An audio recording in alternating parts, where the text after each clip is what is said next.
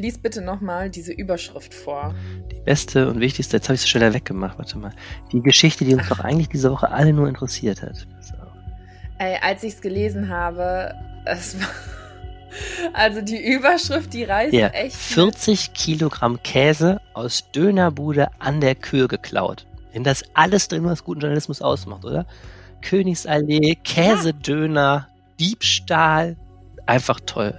Es ist einfach Hammer. Also es tut mir natürlich wahnsinnig leid für die beiden Schausteller, denen das passiert ist. Aber Leute, wenn ihr eine Story hören oder lesen wollt, die, die fast schon ja wirklich mitnimmt, lest euch das durch Diese armen den Schausteller, die armen Schausteller, die, weil sie sonst keine Jobs haben, ihre Käsedönerbude auf der Kür aufbauen dürfen, denen nachts jemand 40 Kilo Käse geklaut hat. Das ist so dreist. Vor allem, wie viel der Wert war. 800 Euro. Schon gedacht, ob da jemand jetzt, ob man nicht den Dieb findet, wenn man irgendwie mal beim Bäcker Hinkel fragt, ob jemand vielleicht gerade irgendwie, keine Ahnung, 800 Brote gekauft hat, um sich Käsebrote zu schmieren oder so. der wird so auf dem Schwarzmarkt vertickt. Schwarzer, Schwarzer Käsebrote. Oh Mann, ey. Ja, aber also, es, es tut mir auf jeden Fall leid für die Schausteller. Es ist aber eine Hammerüberschrift gewesen. Hammer-Diebstahl. Ich habe echt, ich überlege die ganze Zeit, gibt es einen Käse-Schwarzmarkt? Wahrscheinlich nicht. Irgendwie, vielleicht hat jemand, hat jemand Auto wohl die Kaffeekasse mitgenommen. Entweder hat jemand einfach alles mitgenommen oder jemand, ich habe so gedacht, jemand sitzt jetzt zu Hause, spielt Computer, kifft und isst die ganzen Käse auf oder so. Vielleicht das. Ich wusste aber vorher gar nicht, dass es Käsedöner auf der Kö gibt und jetzt Tja, will ich den unbedingt mal probieren. meinst du, die haben sich den selber gestohlen, um, um Werbe, kostenlose Werbung zu kriegen? Oh, Ja, das nicht, wäre ne? natürlich die Idee, ne? Aber mh, die mussten ja auch mega viele frische Lebensmittel wegschmeißen. Also ich glaube, so weit geht man dann doch nicht. Hier so 30 Kilo Tomaten habe ich gelesen. Weil die Okay. nicht wissen, ob die Diebe damit irgendwas gemacht haben, als sie da drin so. waren. Mhm. Ja, ich habe auch noch keinen gegessen, ich kann dir nicht helfen. Also Kollegen von mir haben den Käsedöner probiert. Ich glaube, das ist auch in Kombination mit Alkohol ähm, auch nicht schlecht, aber der scheint auch ohne zu schmecken. Ähm, keine Ahnung. Wenn ich mal vorbeikomme an der Kühe und Hunger, ganz viel Hunger habe, werde ich mal einen essen es dir erzählen. Ja, Oder umgekehrt. Ich, ja, genau, oder ich erzähl's dir. Ich, äh, ich schau mal, ob ich zum Käsedöner essen komme. Na gut. Was auch immer wir jetzt ähm, für andere Themen anteasern, nichts wird gegen den Käsedöner ankommen. Wir versuchen es trotzdem. Worüber reden wir denn heute? Ja, wir sprechen über die 2G statt 3G-Regelung, zu der sich jetzt der Karneval entschieden hat. 2G heißt dann nur noch, Genesene und Geimpfte und Getestete dürfen nicht mehr mitmachen. Und äh, wir sprechen und debattieren so ein bisschen darüber, was wir davon halten und wer da noch mitmacht oder auch nicht mitmacht. Wir machen ein kurzes Update zu einem Thema, das uns ja schon mal beschäftigt hat, nämlich den Worringer Platz. Da ist es diese Woche ziemlich zur Sache gegangen ähm, mit der Frage, wird hier Drogenszene verdrängt und äh, ist das richtig oder falsch? Da erzählen wir nochmal, was da der aktuelle Stand ist. Und wir sprechen über Bauspekulation und lahme Planung und was da los ist im Glasmacherviertel, wo ja eigentlich 1700 Wohnungen entstehen sollen. Mein Name ist Arne Lieb und ich bin verbunden mit Charlotte Großer. Und ihr hört Folge 168 dieses Podcasts und der Rhein steht bei 3,74 Meter. Rheinpegel. Der Düsseldorf-Podcast der Rheinischen Post. Herzlich willkommen im Rheinpegel-Podcast. Wir sprechen jede Woche darüber, was Düsseldorf bewegt. Mein Name ist Arne Lieb, ich bin stellvertretender Leiter der Düsseldorfer Lokalredaktion und verantwortlich für Kommunalpolitik. Und mein Name ist Charlotte Großer. Ich mache verschiedene Podcasts bei der Rheinischen Post und rufe euch hiermit auf, gerne diesen Podcast hier zu abonnieren. Dann verpasst ihr nicht, äh, wenn eine neue Folge rauskommt und seid immer up to date, sobald wir wieder über die spannendsten Themen hier aus Düsseldorf sprechen. Und bevor wir mit dem ersten Thema loslegen, muss ich noch etwas sagen. Wir haben zweimal ähm, Leser, äh, Twitter-User-Feedback, Hörer-Feedback, muss man sagen. Ähm, beide Mal geht es darum, dass wir letzte Woche darüber redeten, dass du dein Twitter-Handle ähm, wieder aktiviert hast und ich Ja. generös gesagt habe, ich werde darauf auf Twitter hinweisen, habe es vergessen. Unser äh, geschätzter Stammhörer Ludfisk Viking hat zu Recht ähm, darauf hingewiesen, dass ich vergessen habe, äh, dich zu empfehlen. Du heißt da nämlich Ed Schlummer. S-H-L-U-M-M-E-R. Und unser Stammhörer Ben Blutzucker hat äh, völlig zu Recht darauf hingewiesen, dass, ähm, ich lese es kurz vor, höre gerade das Intro vom aktuellen Rheinpegel-Podcast und möchte Charlotte eigentlich nur kurz darauf hinweisen, dass man seinen Twitter-Nutzernamen auch ändern kann. Das heißt, sollte dir dein vor vielen Jahren gewählter Kontoname zu doof sein, kannst du dir auch einen neuen. Vielen Dank für den Hinweis. Hätte ich eigentlich auch selber drauf kommen können, dass man es ändern kann. Ne? Da hängt so ein bisschen Nostalgie dran, weil äh, ich hatte ja erzählt, das habe ich mir vor Ewigkeiten damals erstellt, als ich ähm, noch ganz, ganz viele Computerspiele gespielt habe und so heiße ich auch heute noch, wenn ich irgendein Spiel anfange zu spielen. Ich weiß nicht, ob ich ihn ändern möchte, aber vielleicht für den professionellen Kontext wäre es angebracht. Ich mache mir da nachher mal Gedanken drüber. Wäre zum Beispiel Name wie Käse, Döner, Junkie wäre zum Beispiel da angemessen. Oh, das fände ich gar nicht schlecht. Aber mh, hm, könnte sein, dass das schon vergeben ist. Vielleicht an den Typen, der den Käse geklaut ja. hat. Ha, vielleicht kriegen wir dann so den Dieb, ja. Oh Mann, ich habe ich hab ein bisschen Angst, dass die Leute denken, wir machen uns irgendwie darüber lustig, dass äh, die armen Schausteller beklaut wurden. Also um Gottes Willen. Nein, nein. Das nicht. Es ist ähm, keine schöne Geschichte, aber es ist einfach so skurril. Nein, Wer es ist ein bisschen 40 auch, Kilo Käse. Es ist ein bisschen auch so, bei mir zumindest ein journalistischer Reflex gewesen. Ich finde immer so, es gibt so, es gibt so Geschichten, die sind einfach irgendwie journalistisch einfach gut, weil die so skurril sind und so, ja. so so ziehen. Und das war bei dieser Überschrift, glaube da, deshalb haben wir so drüber gelacht. Natürlich, genau. tut, also mal wirklich ernsthaft, die Schauspieler tun mir wirklich leid. Ich habe ja auch lange über Rhein Kirmes hier sehr viel geschrieben und weiß auch, ähm, das ist ein hartes Business und ich weiß auch, wie sehr die jetzt das zweite Jahr in Folge gebeutelt sind. Das ist nicht das, nicht das Problem, dass wir das, dass wir uns über die lustig machen, aber naja, lustig ist die Geschichte trotzdem so. Ja, das stimmt. Also 2G statt 3G. Ich denke ja immer an Mobilfunk, aber da sind wir inzwischen bei 5G. Das hat nichts miteinander zu tun. Wir reden über das Thema Corona ein weiteres Mal. Ähm, und kurz zusammengefasst, die Inzidenz steigt. Wir sind jetzt über 50 in Düsseldorf. Das ist mhm. ähm, großer Mist. Trotzdem überlegen sich alle möglichen Menschen, die Veranstaltungen machen, von Fortuna Düsseldorf bis zu den Karnevalisten, ähm, wie es denn wieder gehen kann. Denn nochmal, Lockdown will irgendwie auch keiner. Ne? Ja. Und die Karnevalisten haben ähm, da eine klare Ansage, wen sie wollen, wen sie nicht wollen, jetzt gemacht. Ne? Genau, sie wollen Geimpfte und Genesene reinlassen und Menschen, die sich testen lassen und nicht geimpft sind, ja, die gehen leider leer aus, zumindest was jetzt den äh, 11.11. .11. angeht und wahrscheinlich dann auch den Rest der Session, sobald es losgeht. Die sagen halt, sie wollen damit zum Impfen aus, aufrufen, dass die Leute sich impfen lassen, um teilnehmen zu können und dass es ihnen nicht reicht, wenn ein negativer Corona-Test vorgelegt wird. Ja, ist halt eine krasse Entscheidung, finde ich. Begründung ist im Grunde, dass die, dass dieses, dieses Testen zu unsicher ist. Und das war ja auch so eine Diskussion, glaube ich, oder war eine Diskussion auch bei der Fußball-EM jetzt zuletzt, ähm, mhm. dass dieses, diese Tests dann doch zu leicht fälschbar sind und man mehr Sicherheit hat, wenn man nur auf Geimpfte, Geimpfte und Genesene setzt. Ne? Ja, genau. Und das ist jetzt eben die Frage, wie es dann aussehen wird. Ähm, da gab es viele Diskussionen rum. Äh, Köln hatte ja dann auch angekündigt, ich glaube einen Tag bevor es aus Düsseldorf kam, dass die auch nur noch auf die 2G-Regelung setzen wollen. Und ähm, ja, die Fortuna, die hat jetzt zum Beispiel gesagt, äh, wir wollen es nicht so machen. Wir lassen weiterhin auch getestete Zuschauer oder Fans rein. Allerdings ähm, da auch nicht äh, genauso viele wie Genesen und Geimpfte, also dass es unter allen dreien fair aufgeteilt wird, sondern es sollen ähm, zum nächsten Heimspiel gegen Holstein Kiel, das ist am 20. August, 17.000 Geimpfte oder Genesene rein dürfen und 1.000 Ungeimpfte mit Test.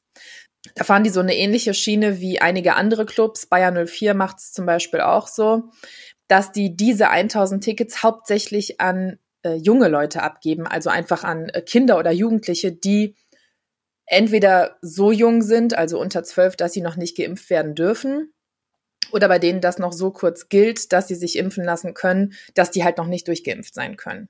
Und jetzt muss man mal eine Sache nochmal einschränkend sagen, weil, ich, weil wir gerade beim Karneval ähm, sprachen. Im Grunde ist es erstmal so, dass du das ja auch nur kontrollieren kannst, wenn du irgendwo drin bist. Also Fußballstadien sind ja kontrolliert mit Einlass. Ja. Äh, da gibt es solche Techniken, weil du gerade den 11.11. .11. ansprachst, da geht es ja auch um die, um das Fest, Festzelt und dann geht es da auch um den Empfang im Rathaus wahrscheinlich. Ja, so Sitzungskarneval ähm, dann auch. Sitzungskarneval, genau. Also das heißt, das, was hier so auf der Straße stattfindet, ähm, ist ja nicht so kontrollierbar. Ne? Nee, das kann ja auch nicht kontrolliert werden. Also wir kennen es ja von dem Glasflaschenverbot oder generell Glasverbot aus der Altstadt, wenn gefeiert wird, dass da halt die Kontrolleure an den Eingängen zur Altstadt stehen und gucken, hast du Glas dabei. Aber dass die dann auch noch sagen, ich hätte gerne einmal deinen genesenen oder geimpft Nachweis, boah, ob das dann noch handelbar ist. Also ich weiß auch gar nicht, ob das rechtens ist. Geht ja eigentlich nicht, weil es gibt ja keinen offiziellen Veranstalter für den Straßenkarneval. Also kann ja auch niemand hingehen und sagen, wir lassen da jetzt nur noch ja, Genesene und Geimpfte ja. rein. Naja, doch könnte, man könnte ja schon die, die Altstadt zusperren, wenn man es wollte, ne? Ja. mit dem Blasverbot. Du sagst also recht, also irgendwie gehen wird es wahrscheinlich schon. Ich, ich finde immer Karneval ist sowieso so ein extrem schwieriges Beispiel, weil das für mich so das Gegenteil von einer, ähm, von der Corona-konformen Veranstaltung ist. Also man kann ja Helge Schneider kann man ja noch vor Strandkörben auftreten lassen, dann kann er zwar sagen, das findet er irgendwie zu wenig Stimmung, aber so, ne, ein Kabarett kann man irgendwie sich vorstellen. Aber ich, wenn, wer, wer jemals auf einem Karnevals, einer Karnevalssitzung war oder einem Karnevals Event, irgendwie einer Karnevalsparty, der weiß, äh, das ist echt mit Enge und Körperkontakt und Schweiß und Singen und äh, das ist ja wirklich so irgendwie aus infektologischer Sicht eigentlich eine Albtraumveranstaltung. Wirklich, ja. Und also. Ich bin echt gespannt. Die Karnevalisten scharren mit den Hufen, ne? Die haben, ich habe, die hatten ja das Glück, dass einmal noch Karneval stattfand. Also 2020 hat der Karneval ja noch stattgefunden. Ja, aber. Und da kam ja so eine Woche später mhm. ungefähr. Aber ähm, die haben jetzt ja ein Jahr überhaupt gar nichts gemacht und die scharren echt mit den Hufen, die wollen wieder ihre Sitzungen feiern und das ist eine echt sehr, sehr spannende Diskussion jetzt. Erinner dich mal dran, das war ja äh, an Karneval, dass in Heinsberg das Virus ausgebrochen ist. Genau, richtig. Wir hatten ja diesen Wagen noch mit dem äh, von von von, von Tilly, diesen ja. Wagen mit dem Karnevalsvirus gegen das Coronavirus. Und wo dann ein Jahr später hat er nochmal einen Wagen gemacht, als da nur die Wagen durch die Gegend fuhren ohne Karneval, wo dann das Coronavirus doch gewonnen hatte. Ne? Im ersten Jahr war er noch ganz optimistisch. Genau, das äh, Karnevalsvirus hat dem Coronavirus so die, die Zunge rausgestreckt und dem so Genau, hat aber wie nicht geklappt. Und dann im Jahr darauf war es halt genau umgekehrt. Ja, mega interessant. Für mich ist es echt so ein Zeichen, ähm, ich hatte ja schon mal erzählt, ich habe mit, mit dem Konzertveranstalter Bernie Lefkowitz gesprochen, der die Toten Hose und Rammstein nächstes Jahr macht, der auch sagt, wir mhm. wollen überhaupt keine Einschränkungen oder wir rechnen damit, dass es keine gibt und so. Ich finde es krass, dass es doch überhaupt keine klare Linie gerade gibt, ne? Irgendwie eingeschränkt oder gar nicht, also gar nicht, es scheint keine momentan keine Option zu sein. Andererseits ist die Inzidenz sehr, sehr schlecht in Düsseldorf. Ich habe gerade das Gefühl, irgendwie man kann sich wieder alles vorstellen. Ja, man kann sich wirklich wahrscheinlich vieles vorstellen. Aber ich muss noch mal eben was zu diesen 2G sagen. Ich finde das ja, also ich hatte mich jetzt letztens ähm, mit jemandem unterhalten, die würde sich gerne impfen lassen. Ähm, aufgrund einer Vorerkrankung macht sie es aber erstmal nicht, einfach weil es ihr zu unsicher ist. Und gerade für diese Leute finde ich das halt schon echt einen harten Einschnitt, dann einfach zu sagen, wir grenzen die jetzt aus von irgendwelchen Veranstaltungen. Es war ja vorher extra gesagt worden, ähm, der Test ist gleichwertig zu einer Impfung oder Genesung. Mhm. Also ich bin absolut fürs Impfen und ich hoffe, dass wir damit die Pandemie irgendwie rumkriegen. Aber ähm, ja, dass da jetzt Menschen irgendwie ausgegrenzt werden, weil sie sich nicht impfen lassen, ist schon hart. Mhm, ja, ja. Oder was sagst du dazu? Mhm, ja, aber es ist interessant, dass du das sagst. Ich glaube, bei jeder dieser Regelungen muss man immer tausend Ausnahmen und Konstellationen beachten. Ne? Ich meine, was da auch hintersteckt momentan ist ganz klar auch der Versuch, Druck auf die Ungeimpften zu machen. Ähm, das ist mhm. jetzt auch mit, den, mit dem Wegfall der kostenlosen Bürgertests, der da geplant ist und so ganz klar die Linie, man will die Leute mh, hm, dazu bringen, sich endlich impfen zu lassen. Ich habe diese Woche eine ja. Reportage geschrieben, da bin ich mal unterwegs gewesen mit unserem Impfmobil. Und das fand ich total interessant, weil, einfach weil ich mal wissen wollte, wer geht denn jetzt zu so einer mobilen Impfung? Und ähm, mhm. ich, ich fand es erstaunlich, wie wenig klar das ist. Ich habe da mit vielen Leuten geredet, die sich da impfen ließen und das waren echt Menschen, wo ich so dachte, warum gehen die nicht einfach ins Impfzentrum und warum sind die nicht schon geimpft und so, ähm, mhm. die eigentlich jetzt überhaupt nicht gegen Impfen waren, aber es aus irgendwelchen Gründen noch nicht gemacht haben. Und also so ganz bürgerliche mhm. Menschen, wo ich auch glaube, die hätten sich problemlos über eine Online-Börse da anmelden können und so. Und es scheint offenbar noch einen gewissen Prozentsatz von Menschen zu geben, die eigentlich nicht abgeneigt sind, aber irgendwie noch nicht es getan haben und ganz klar versucht man da jetzt ja auch Druck drauf zu machen. Wenn dann andererseits Leute ausgeschlossen werden, die sich aus irgendwelchen Gründen nicht impfen lassen können, wäre das natürlich eine wäre das natürlich ein Problem. Also das wäre dann sowas, wo man noch echt irgendwie dann wieder Ausnahmeregelungen finden müsste, dass man das auch bescheinigt oder so. Ne? Ja. Ein ärztliches Zertifikat oder sowas. Ja, ja, müsste man auch. Sonst, sonst driftet das halt irgendwann in die falsche Richtung ab. Aber um äh, zumindest mal eine positive Sache dazu zu nennen, ähm, in der Gastro geht aktuell der Deutsche Hotel- und Gaststättenverband davon aus, dass da die 2G nicht durchgesetzt werden, ähm, weil die Gastronomen sind ja echt froh einfach über alles, was sie nehmen ja. können. Und ähm, jetzt wird's für sie schon schwieriger, wenn die Corona-Tests ab dem 11. Oktober nicht mehr kostenlos sind. Stimmt. Weil dann fällt halt super viel an so Laufkundschaft weg. Stimmt. Weil wenn du dann äh, ja als äh, Ungeimpfter irgendwie spontan dich in einen Café setzen willst und ähm, wir liegen immer noch über der, äh, also in der Inzidenzstufe 2, ja, ist nicht. Dann Mhm. musst du irgendwie 30 Euro in die Hand nehmen oder wie viel die kosten werden. Und dann überlegst du dir das dreimal, ist es mir das wert, um jetzt einen Kaffee trinken zu gehen? Um das kurz abzuschließen, das Thema, wir sind ähm, auch weiter in Inzidenzstufe 2, obwohl wir über 50 sind, weil das ja momentan ein, die Inzidenzstufe 3 ist ja ausgesetzt, also zumindest bis nächsten Donnerstag ist klar, werden die Regelungen nicht strenger.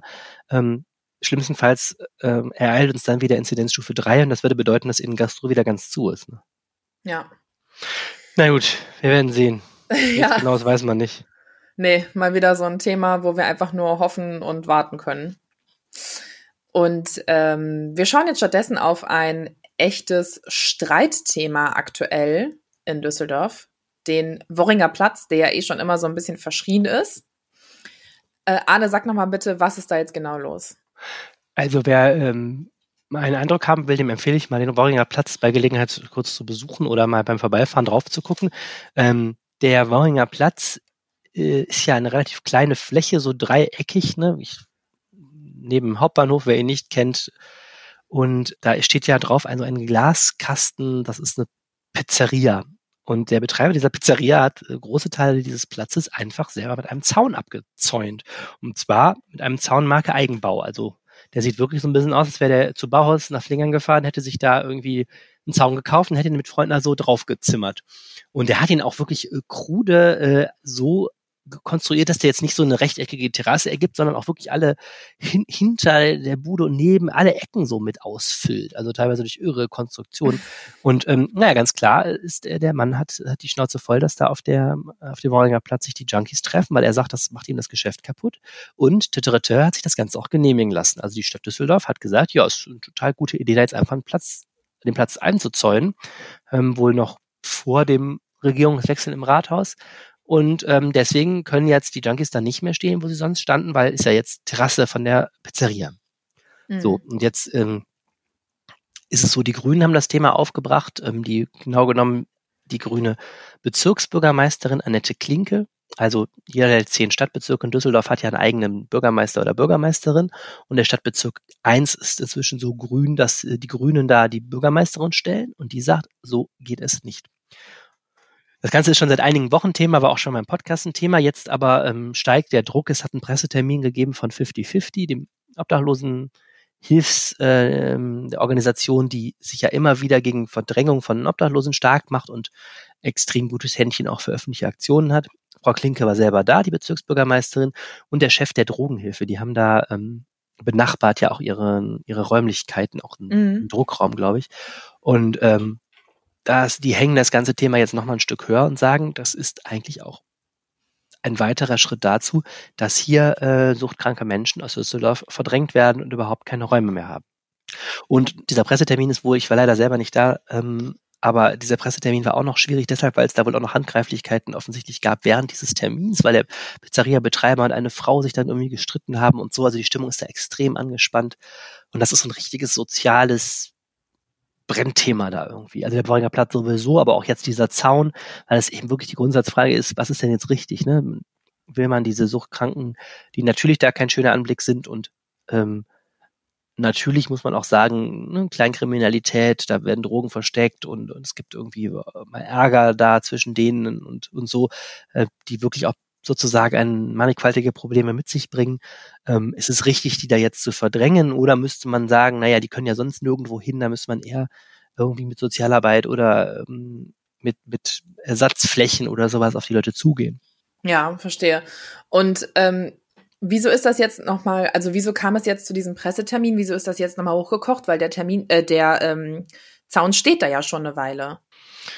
Ja, ich, ähm, es, es war Thema im Stadtrat. Die Grünen hatten eine Anfrage gestellt vor ein paar Wochen und da ähm, hatte die Stadt Düsseldorf halt also gesagt, bestätigt, jetzt mal erstmals öffentlich, ja, ja, es gab, das war genehmigt und hat diese Begründung geliefert, die ich jetzt gerade auch gesagt habe. Da zum Mhm. Beispiel haben die gesagt, ähm, in diesen Glasbausteinen, da sind ja so künstlerisch gestaltete Bänke, Mhm. ähm, da die total kaputt sind und da werden in Nischen werden Drogen versteckt worden und so. Also es gibt eine ganz klare ähm, Problemlage da. Der, das Ordnungsamt ist auch häufiger im Einsatz und so. Es ist definitiv nicht schön und Dazu kommt auch, dass durch Corona eine Menge Hilfsangebote für, für Junkies auch jetzt nicht mehr aktiv waren. Das ist auch bei Wohnungslosen ähm, generell ein Riesenthema, dass dann solche Tagesstätten überhaupt nicht mehr aufmachen dürften wegen der Infektionsgefahr. Das heißt, die Menschen sind tendenziell im Straßenraum sichtbarer momentan.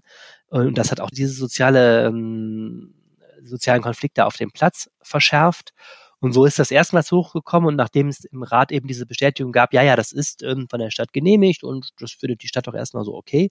Äh, jetzt äh, hat sich dann eben nochmal der Widerstand gesammelt, formiert und natürlich ist das auch eine eine starke Stimme. Also wir haben das heute auch groß gemacht, das Thema 50-50 zusammen mit einer, ich sagte es schon, Bürgermeisterin und dem Chef dieser Drogenhilfe, der einen absolut guten, guten Stand hat, ähm, also es absolut kompetent äh, gilt und das auch lange schon macht, dass die zusammen natürlich auch einen gewissen Eindruck jetzt nochmal gemacht haben. Ne?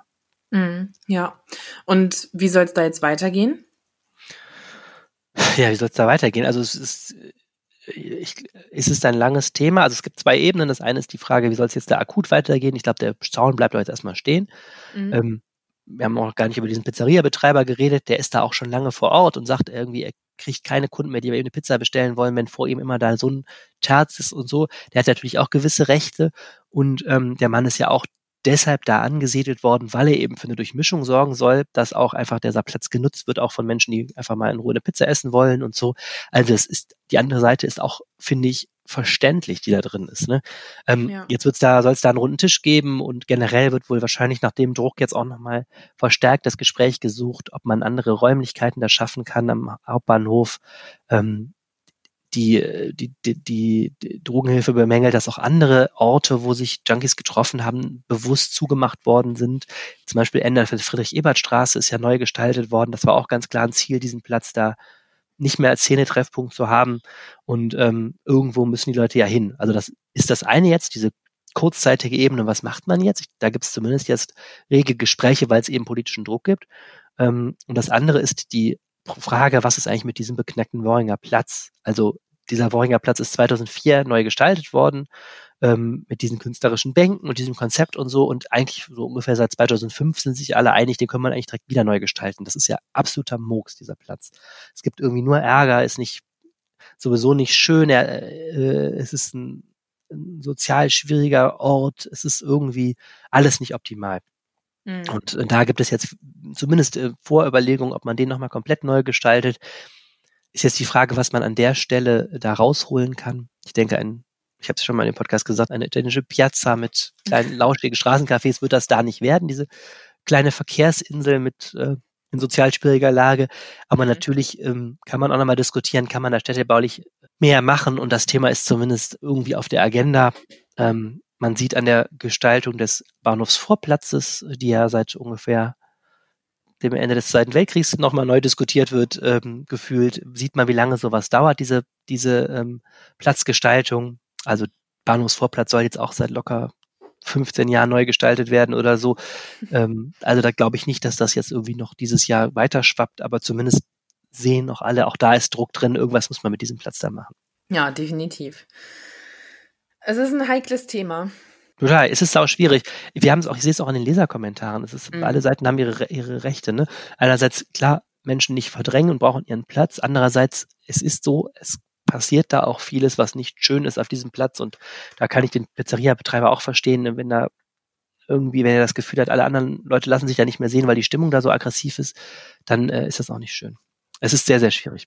Vor allem, weil das Klientel, das da vor Ort ist, wahrscheinlich auch nicht bei ihm eine Pizza bestellt. Nein, das kommt noch dazu. Ja, das ist alles ein bisschen, ein bisschen schwer. Lass uns mal auf ein anderes Stück Problemviertel in Düsseldorf gucken, aus einem ganz anderen Grund. Aber trotzdem eine Sache, äh, die ja irgendwie nicht so richtig vorankommt, das Glasmacherviertel. Äh, Arne, für alle, die es jetzt nicht direkt im Kopf haben, erklär mal bitte, wo ist das und was ist das? Das Glasmacherviertel ist äh, eines der größten Neubaugebiete in Düsseldorf und zwar ist das in Gerresheim, direkt am S-Bahnhof Gerresheim, da wo früher die Glashütte war. Düsseldorf hatte ja eine der größten Glashütten der Welt und die ist 2005 stillgelegt worden. Und dieses Areal ist seitdem ein ganz begehrtes und politisch umdiskutiertes Planungsareal, weil man kann da einen ganzen neuen Stadtteil im Grunde draufstellen. Das ist echt riesengroß. Und da sollen Stand jetzt 1700 Wohnungen entstehen, also gewaltig viel.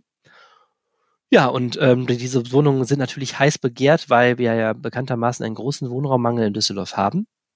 Und ähm, seitdem wird eben gewartet und gehofft und geplant, was denn da eigentlich hinkommt. Und ähm, wer da mal vorbeigefahren ist in letzter Zeit, da ist jetzt ein schöner Park-and-Ride-Parkplatz zum Teil drauf, weil das eine riesengroße Brachfläche ist. Da steht in der Mitte noch dieser große Turm, der soll noch erhalten bleiben mit dem G drauf. Mhm. Ähm, der steht da so rum, aber auch noch nicht saniert. Und ansonsten ist da momentan ein kleiner Teich wegen des Hochwassers. Es ist so eine äh, Industriebrachenromantik, aber von einer Wohnung ist da nichts zu sehen. Dabei sind die ja nicht erst seit zwei Wochen geplant. Genau. Und das Problem ist eben dieses Gelände, also einerseits hat dieses Gelände bestimmte, es kommen viele Sachen zusammen. Das eine ist, es sind, das Gelände war, hatte eine PFT-Belastung, also belastetes Grundwasser musste erst saniert werden. Dann äh, gab es ähm, politisch ein Hin und Her, als 2014 die Stadtregierung wechselte, wollte man da mehr für mh, hm, äh, die Bahn tun und, und, und, Radverkehr und weniger fürs Auto und hat die Verkehrsanbindung nochmal umgeplant. Das hat wieder gedauert. Ähm, und jetzt gerade gibt es einen Streit zwischen der Stadt und der Deutschen Bahn. Das Problem ist, die Deutsche Bahn soll ein Grundstück verkaufen, was da an den Gleisen liegt. Jetzt will die Deutsche Bahn das aber überraschend nicht, weil die sagt, naja, wir müssen auch für uns Flächen äh, zurückhalten, falls wir da mal ein Gleis noch dran bauen wollen. Mhm. Sogenanntes Ruhegleis, damit dann Züge zur Seite geschoben werden können, damit andere überholen können. Da gibt es jetzt einen Konflikt. Das sind so klassische Planungsprojektsachen. Und das andere eben, was politisch ähm, sehr heiß diskutiert wird, ist das Thema ähm, Baulandspekulation. Mhm. Es hat halt mehrfach der Eigentümer gewechselt und dabei ist dieses unbebaute Grundstück immer mehr wert geworden. Also man schlackert wirklich mit den Ohren. Das letzte Mal ist es 2019 verkauft worden und zwar nicht direkt das Grundstück, sondern die Projektgesellschaft, was Steuern spart. Und da hat der Eigentümer, die Adlergruppe, so eine große Immobiliengruppe, 75 Prozent dieses unbebauten Projektes verkauft und dafür 375 Millionen gekriegt. Und das ist ein Vielfaches von dem, was die wiederum bezahlt haben. Die haben das von, das hatte ursprünglich mal Patricia entwickelt. Ich weiß jetzt gar nicht mehr genau, wer da Webers verkauft hat.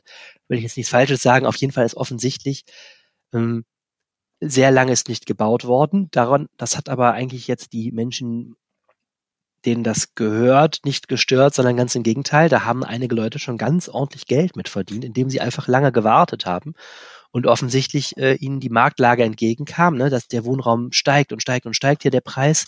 Und ähm, das ist so ein klassisches Beispiel eben dafür, wie man mit, mit, mit Spekulation Geld verdienen kann. Das ist etwas, das sehen wir hier bei vielen großen Bauprojekten, dass die auffallend langsam vorangehen und offensichtlich mh, neben allen planerischen Problemen offensichtlich auch die Firmen jetzt sie keinen Stress haben, sich da schnell zu bewegen. Mhm. Ähm, wie genau funktionieren denn diese Bauspekulationen?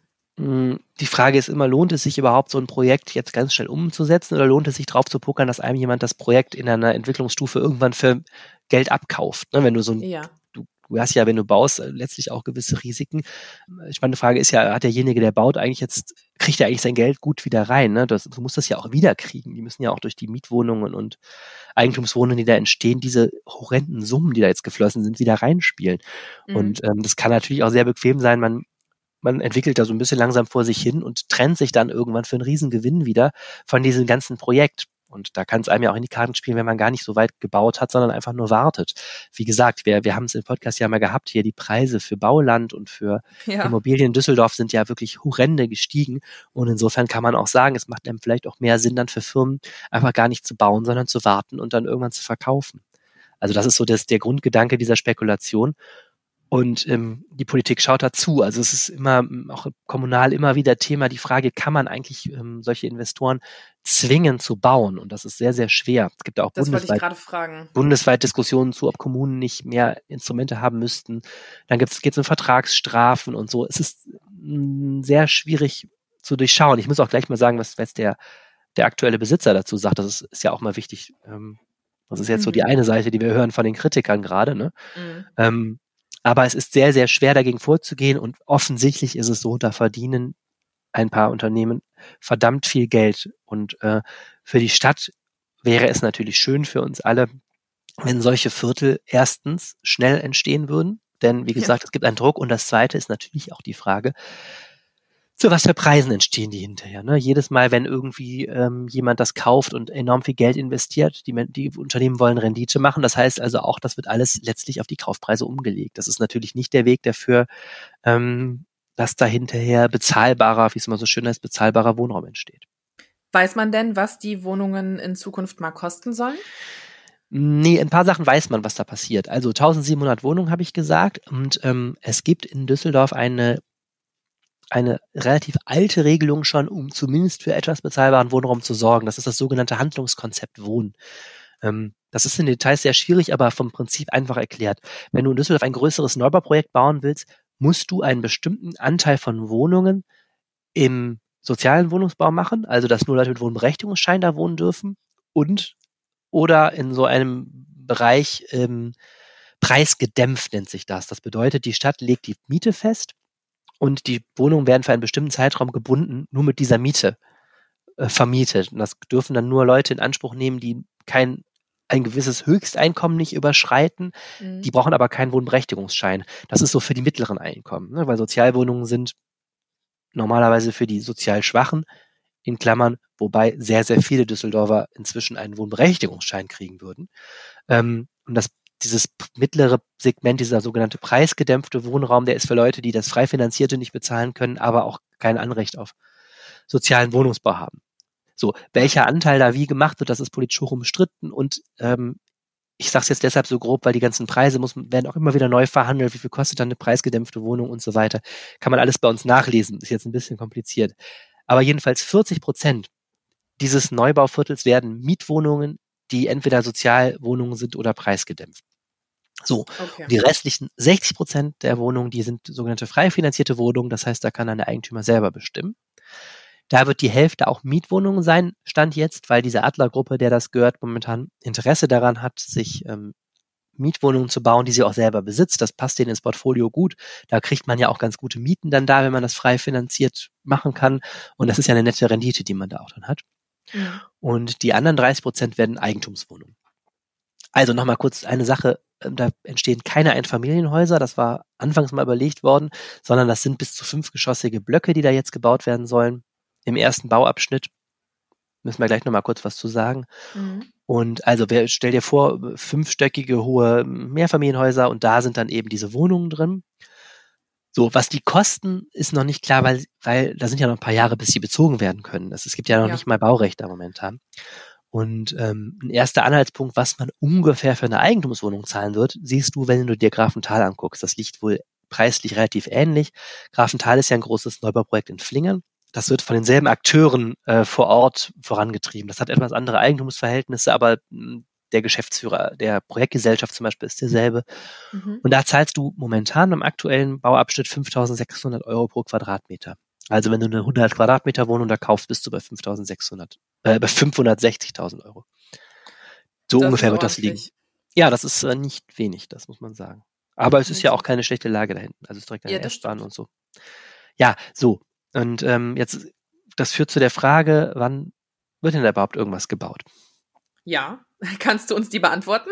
Niemand kann die beantworten. Also der Investor, ich, ich sagte gerade, es gibt eben immer wieder diese Vorwürfe, dieser Investor äh, oder diese Projektgesellschaft die sitze das aus, um vielleicht nochmal zu verkaufen und habe keine Lust, das zu entwickeln. Ich habe mit dem mhm. Geschäftsführer dieser Projektgesellschaft gesprochen, Andreas Mauska, ähm, der sagt, stimmt überhaupt nicht. Wir würden gerne loslegen. Denn wir kriegen doch auch erst Geld, wenn wir fertig sind. Also wir werden doch erst unsere Wohnungen verkaufen können und unsere Wohnungen vermieten können, äh, wenn da, wenn die da stehen. Also wir haben überhaupt gar mhm. kein Interesse. Und er sagt, das sieht man schon daran, dass diese, diese Projektgesellschaft acht Millionen Euro freigegeben gekriegt hat von ihren äh, Eigentümern dafür, dass ein erster Bauabschnitt geplant wird.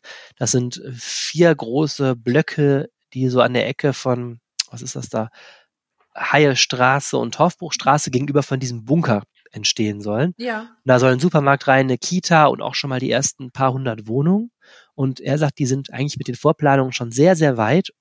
Und wenn es endlich mal einen sogenannten Bebauungsplan gibt für dieses Areal, also im Großen und Ganzen heißt das, ähm, es wird dann rechtlich festgeschrieben, da dürfen Wohnungen gebaut werden. Eigentlich ist es ja früher ein Industriequartier gewesen. Und dann gibt es dann eben einen sogenannten Bebauungsplan, wo dann Dinge festgelegt sind zwischen Investor und Stadt, also wo in Straßen entstehen, dass da eine Kita reinkommt und dies und das, sowas wird alles da reingeschrieben. Mhm.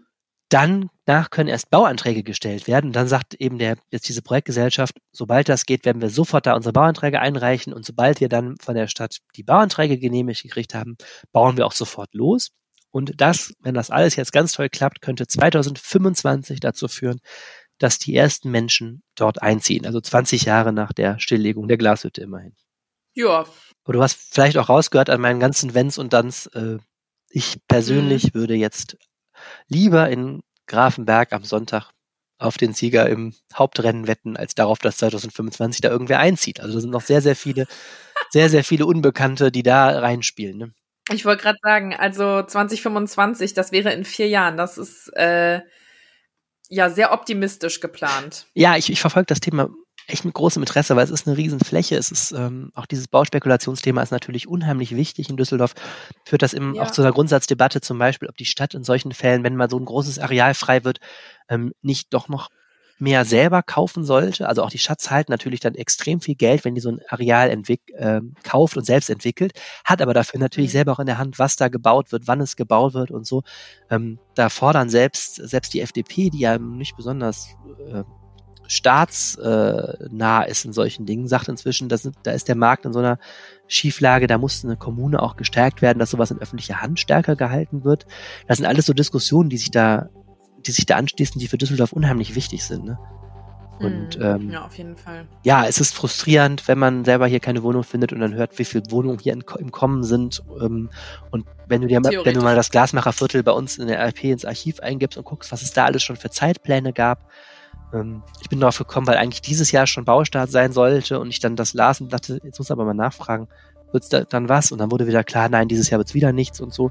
Ähm, ja. Das ist frustrierend, finde ich, ähm, wie lange sowas dauert.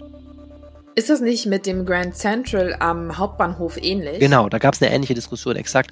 Auch da wundert man sich, warum nicht die schon viel weiter sind. Da gab es auch mal ganz viel ambitioniertere Zeitpläne. Und es gibt auch noch ein paar andere Baustellen in der Stadt, große. Ähm, ich weiß nicht überall da, ich will jetzt nichts Falsches sagen, aber es gibt eine Reihe von sehr bekannten Immobilienobjekten, wo wir auch immer wieder von Leuten hören, da ist immer noch kein Bagger zu, zu sehen, obwohl eigentlich sollte und so.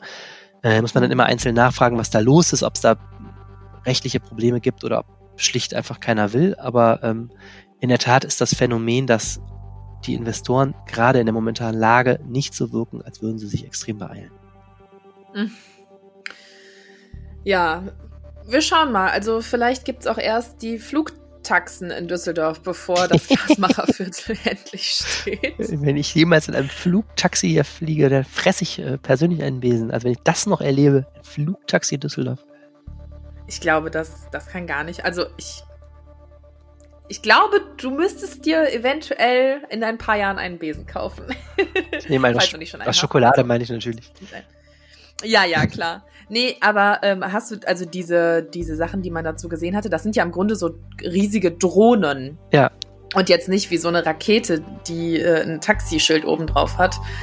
Könnte ich mir schon vorstellen, dass das in ein paar Jahren irgendwie okay, sagen wir in ein paar Jahrzehnten irgendwie klappen könnte. Gibt es ein Startup? Und so alt bist du ja noch nicht an. Nein, das werde ich noch erleben. Gibt es ein Startup in Neues, die das machen, ne? Ich glaube, die sind das, da stecken dahinter. Ja. Und da war die CDU, hat das im mhm. Wahlkampf auch groß gemacht. Das ist irgendwie so ein CDU-nahes Thema. Ich glaube, der, will halt nichts Falsches sagen, aber die Firma hat auch so einen gewissen CDU-Bezug und es ist immer so ein wird hier immer so genannt ah. als große Innovation, die man im Verkehr auch nutzen kann.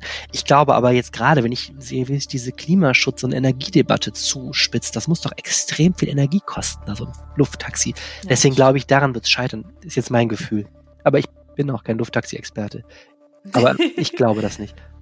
Ich glaube dann eher, dass wir mehr Straßenbahn, gute alte Straßenbahn kriegen werden als Lufttaxis.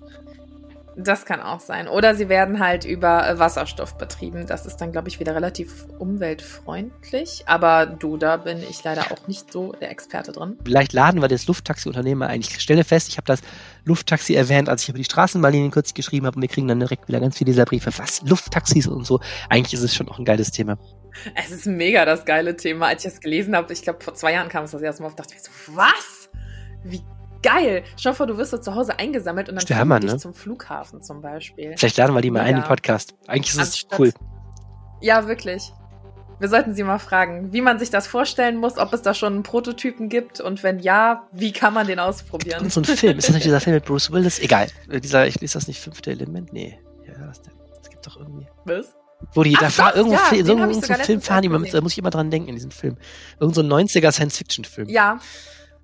Ja, der ist geil. Das fünfte Element. Schaut euch an am Wochenende. So ungefähr könnt ihr euch Düsseldorf vorstellen in drei, vier Jahren. ähm, Arne, ich würde sagen, wir, wir können an dieser Stelle, bevor wir anfangen, weiter über irgendwelche Filme aus den 90ern zu reden, unseren Podcast für heute beenden. Ich bitte darum. Je nachdem, äh, wie das Wetter wird, äh, schaut euch das fünfte Element am Wochenende an oder unternehmt was draußen. Ihr werdet es gleich hören. Der liebe Jens Strux, unser Wetterstruxi, berichtet uns davon, wie das Wetter am Wochenende wird.